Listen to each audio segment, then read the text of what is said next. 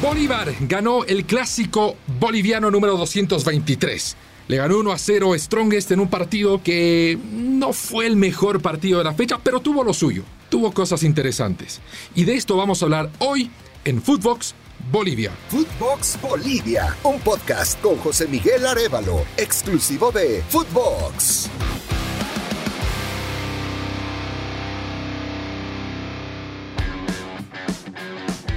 Los saluda José Miguel Arevalo para hablar de esto que ha sucedido el domingo por la tarde en el estadio Hernando Siles.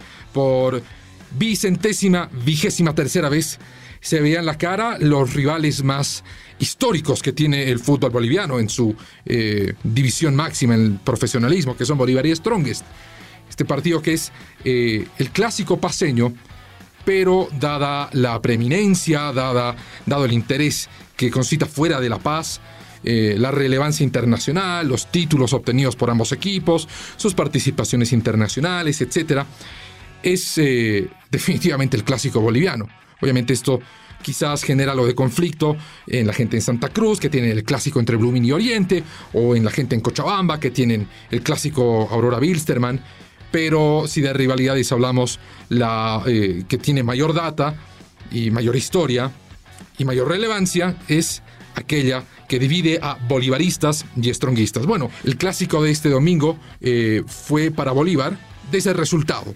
Un gol al minuto 7 de el brasileño Bruno Savio y una jugada muy bien preparada. Fue un tiro libre desde la izquierda que parecía que iban a levantar el centro, eh, amagaban incluso con algún remate peligroso. Fue una estratagema elaborada para que terminen tocando la pelota por la banda, levanten un centro y con un cabezazo bien sutil Sabio engañó al portero Vizcarra, la pelota pegó en el palo, fue a guardarse las redes y así anotó eh, Bolívar el único gol del partido. Se viene el tiro libre, la volvieron rápido, atención para Fernández, elevó el centro, es el primer palo, la peinaron, gol.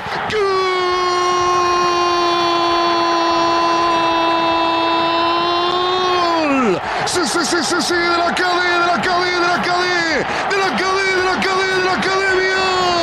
La jugaron rápido el tiro libre, se durmió la gente que marcaba la banda y le permitieron Roberto Carlos Fernández elevar ese centro y apareció, señoras y señores, Bruno Sabio para mover el parietal y para guardarla junto al palo en siete minutos amaneciendo en el partido. La academia se pone arriba 1 a 0. Lo hizo, lo hizo Bruno Sabio. Está ganando el Superclásico Bolívar. Para eh, desglosar con mayor detalle y para ordenar las ideas, propongo hagamos un recuento de las tres cosas positivas, los tres puntos altos del clásico paseño boliviano y de los tres puntos bajos.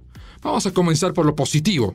El tercer mejor aspecto de este clásico pasa por el arbitraje, algo inusual. ¿ah? El cotejo estuvo a cargo de Jerry Vargas, el árbitro internacional, que controló bien el partido. De inicio mostró las tarjetas que tenía que mostrar porque se anticipaba un clásico muy caldeado, un partido con mucha, mucha pica desde, desde la semana, desde declaraciones del técnico de Bolívar Sago, del técnico de Strongest Díaz, con publicaciones del presidente de Bolívar, Marcelo Claure, en fin, había mucho riesgo de un partido trabado. Y de eso se encargó Jerry Vargas. A las primeras faltas severas las sancionó con amonestación. Hubo también eh, intento de eh, generar presión, desestabilizar, si se quiere, desde las bancas de suplentes, jugadores y técnicos. Eh, quienes eh, incurrían en eso también fueron amonestados por el árbitro y eh, a partir de ahí se apaciguaron los ánimos. Se dedicaron más a jugar que a otra cosa y eso es mérito del árbitro Jerry Vargas, que más allá de alguna que otra acción reclamada, alguna cuestión que tendrá que ver con el criterio arbitral o alguna jugada en particular, se reclamó un penal de parte de Strongest. Eh, no era tal. No revisten mayores reclamos sobre el juez que terminó mm, generando las condiciones para que un partido se dispute entre los eh, protagonistas en la cancha, que son los jugadores. Nada más, así que punto positivo para Jerry Vargas y su cuarteto arbitral. El segundo punto a destacar de este clásico es que el resultado, la victoria de Bolívar, es argumentada, es bien argumentada. Es cierto, no fue un partido brillante, no fue un partido lleno de jugadas bien elaboradas, con ataques de peligro a cada minuto, con un planteamiento notable de los técnicos. No.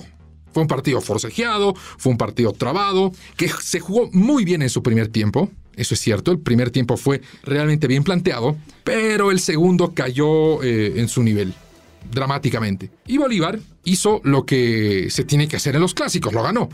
No nos vamos a quedar con ese análisis superficial, por supuesto, vamos a detallar un poco qué terminó siendo la estrategia de Sago. Después de anotar el gol, pareciera que eh, la consigna era controlar el partido y eh, contener al rival. Es cierto, anota un gol bien pensado, bien planificado y muy bien ejecutado. Ese mérito va al trabajo de la semana. Y el resto del partido, no quiero decir que no atacó Bolívar, tuvo situaciones de peligro, pero no tuvieron la misma sensación. Y hasta pareciera que eh, resignó ataque a cambio de una defensa firme. Y eso que la defensa tuvo problemas. El primer tiempo de Herrera, eh, José Herrera, el Pimpo, el sub-20 de Bolívar, no fue bueno, fue sustituido. César Martins, el líder y capitán de, líder de la defensa, capitán del equipo, fue sustituido por problemas físicos. Lo reemplazó Guitián, cumplió una tarea adecuada, pero mm, tuvo que apelar a eso. No quiso destaparse eh, los pies por taparse la cabeza a Bolívar y le surtió.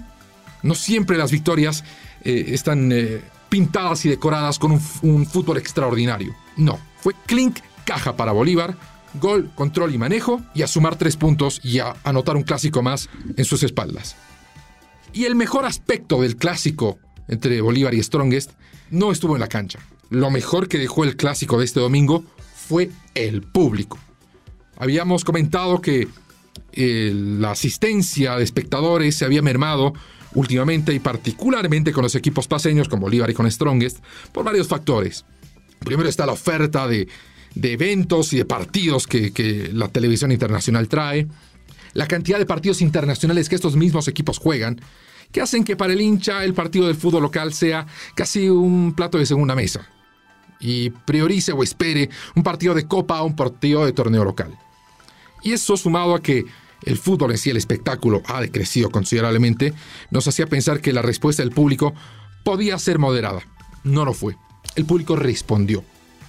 Más de 30.000 personas, no mucho más, pero aproximadamente 30.000 personas, llegaron a las tribunas del Estadio Hernando Siles. El locatario fue Bolívar y eh, consecuentemente tuvo la mayor cantidad de espectadores.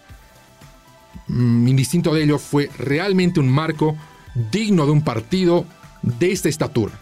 Parecía de verdad un clásico. Mucho de esto lo puso la gente que, aunque los hinchas stronges se van con, la amargura de la derrota, eh, dentro de todos estos matices, yo creo que quienes pagaron su entrada han invertido bien su dinero y han tenido un domingo entretenido. El sol estaba radiante, la temperatura era ideal todo bien con el público que fue lo mejor del clásico boliviano. ¿Cuáles fueron los puntos bajos, los tres puntos bajos de este clásico? Primero, o el tercer punto, el ritmo bajo de juego.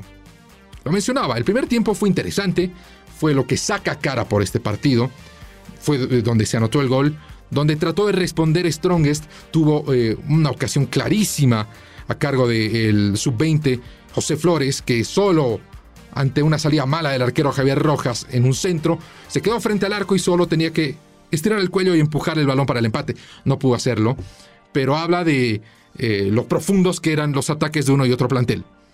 Pero esto eh, fue diluyéndose, particularmente en la segunda parte, donde se perdió cualquier eh, situación realmente de riesgo. Bolívar, lo dicho, jugó a no conceder más y a controlar el partido, muchas veces con el balón. Y Strongest mm, estuvo extraviado o, se quedó corto. No sé si eh, se gastó todo su mejor fútbol en la goleada entre semana contra el Atlético Paranaense, al que le ganó 5 a 0, si se gastó los goles ahí, o si realmente se quedó sin ideas, pero lo que sí es que se quedó sin piernas. Porque más allá de que estaba la voluntad de al menos alcanzar a Bolívar en el marcador, ya eh, varios jugadores no podían responder. Y eso fue porque esencialmente el nivel no fue parejo, pero de esto voy a hablar más adelante. El segundo eh, aspecto más bajo de este clásico fue el terreno de juego. Y es que hace tiempo el césped del Hernando Siles no está siendo bien tratado. Lo vimos en el partido, por ejemplo, Corinthians Boca, lo vimos en el Strongest eh, Paranaense, se lo ve constantemente en el torneo local. Y es que cuando un jugador saca un pase rastrero, la pelota termina picando, porque no está parejo el terreno de juego. Pero no lo digo yo, o no lo digo yo solamente, ojo. se encargó de hacer una mención a esto el técnico de Bolívar, Antonio Sago, que hasta se permitió ser un poco soez para calificar el terreno de juego del Hernando Siles. Hacía tiempo que no, que no víamos el Siles como estaba hoy, ¿no? Eh, infelizmente la cancha está muy mala, muy mala. Las canchas acá no nacen con que se, se crezca el fútbol, ¿no? Porque los jugadores necesitan de una cancha buena para jugar. El El Siles desculpa, está una mierda.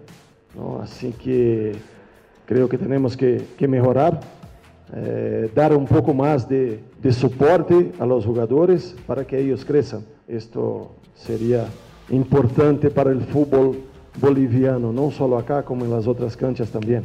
Bueno, no hay que hacer mucha más memoria. Recordemos el partido entre en eliminatorias entre Bolivia y Chile, cuando se vivió un papelón, ¿no? Tuvieron que sacar el agua de un terreno anegado con vasitos de plástico. Es una llamada de atención, porque es difícil ver buen fútbol si la cancha no es buena. Y el peor eh, aspecto del clásico tiene que ser la respuesta de algunos jugadores. Recordemos que son jugadores de Bolívar y de Strongest.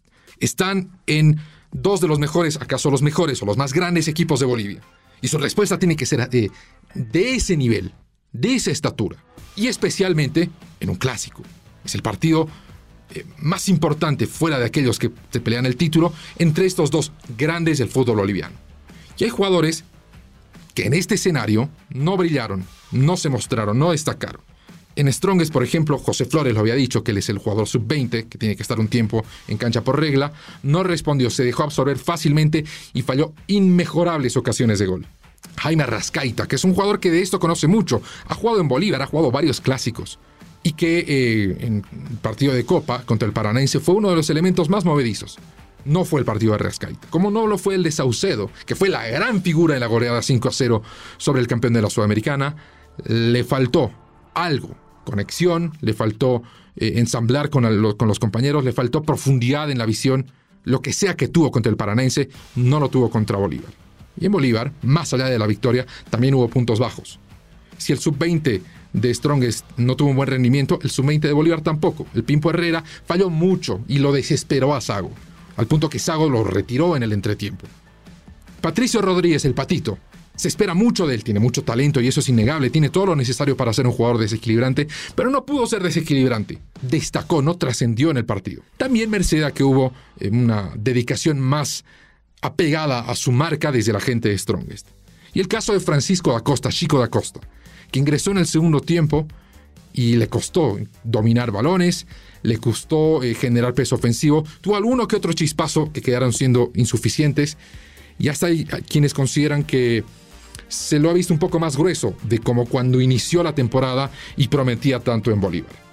Más allá de estos puntos bajos, los que quedan son los altos y entre ellos está el que Bolívar hizo lo necesario, hizo el gol y manejó el partido y se quedó con el clásico boliviano número 223. Bueno, mis amigos, eso es todo el tiempo que tenemos por hoy. Les recuerdo que todos los lunes y todos los jueves tenemos nuevos episodios de Footbox Bolivia, de lo que pueden estar al tanto siguiéndome en mis redes sociales. Me busca como JM Arevagol en Twitter, en Instagram y en Facebook como José Miguel Arevalo. Conmigo será hasta siempre.